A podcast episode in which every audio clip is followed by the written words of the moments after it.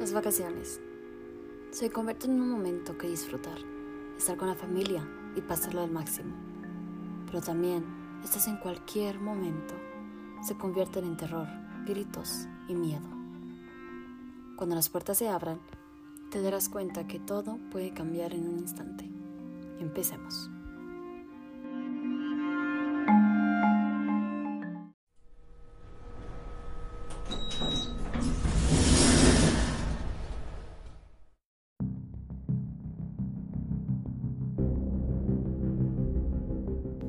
Cuando tenía 15 años, mis padres aprovecharon el tiempo libre que teníamos y fuimos de vacaciones.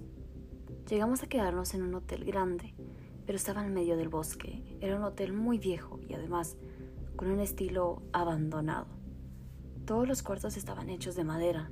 También había una gran cantidad de insectos asquerosos. No me gustaba el lugar, me sentía aburrida, no me gustaba en general. Intenté buscar a otras personas que tuvieran aproximadamente la misma edad para no estar sola y tal vez crear amistades. Sin embargo, conocí a una niña de 15 años. Me pareció muy interesante. Se me acercó y me llamó. Y como lo estaba pensando, también se estaba quedando con su familia y no estaba teniendo un buen momento. Empezamos a hablar. Ella se miraba y actuaba un poco raro. Su nombre era Elisa. El siguiente día me la encontré. Me llamó y me sugirió que fuéramos al bosque a dar un paseo cerca del río. Caminamos y yo quería conocerla más, entonces empecé a hacerle diferentes preguntas. Una de ellas fue, ¿cuál era su número de habitación? Lo pensó antes de responderme. Luego, ella me dijo, es la habitación que está a la par del corredor. Era una respuesta muy general. Llegamos y nos sentamos cerca del río.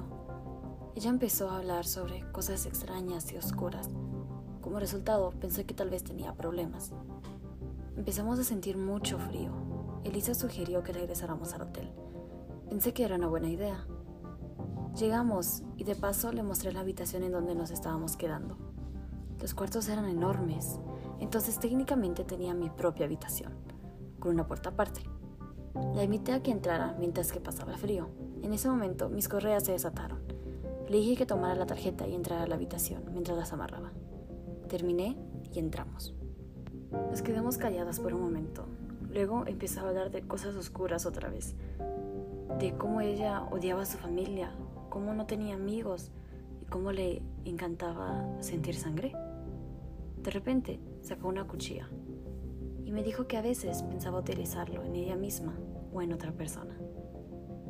Todo se estaba convirtiendo en algo muy oscuro y de terror.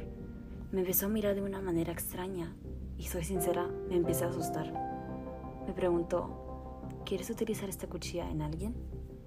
Lo pensé y le respondí, no lo sé, tendría que pensarlo. Obviamente jamás lo haría, pero la verdad de esta niña ya había salido y tenía que jugar seguro.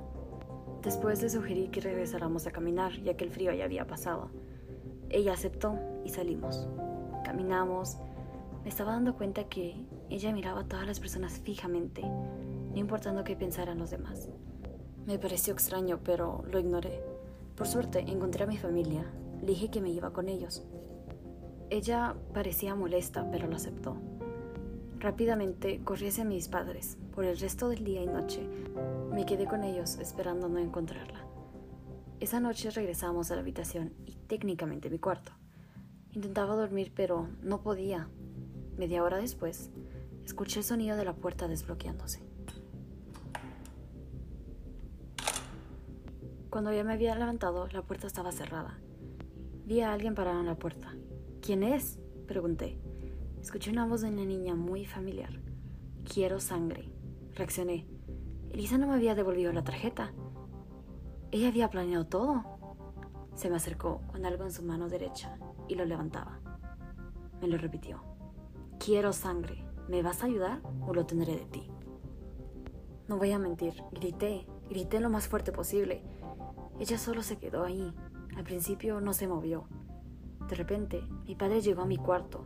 Ahí fue en donde ella salió. Mi padre la miró, pero le grité que no se acercara a ella, porque ella estaba a punto de matarme y estaba armada. Todas las personas salieron de las habitaciones para ver qué era lo que estaba sucediendo. Fuimos a la oficina principal para conocer más sobre Elisa, pero de todas las personas en el hotel, no había nadie con el nombre de Elisa o una niña de esa edad. Llamaron a la policía y buscaron por ella, pero no la encontraron. La policía se quedó en el hotel por la gran cantidad de personas y niños que estaban. Nos cambiaron la tarjeta y todas las familias, incluyendo la mía, se retiraron el siguiente día. Todo esto era extraño. Lo peor era que esa niña estaba en los primeros pasos para convertirse en una persona terrible. Otra cosa es que ella se encuentra en esta dimensión.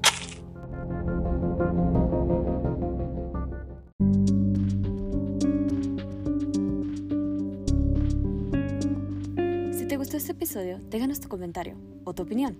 Si quieres que hablemos de tu historia, película o caso favorito, nos lo puedes mandar al correo piso13podcast.gmail.com. ¿Podrás seguir hasta el final? Te esperamos.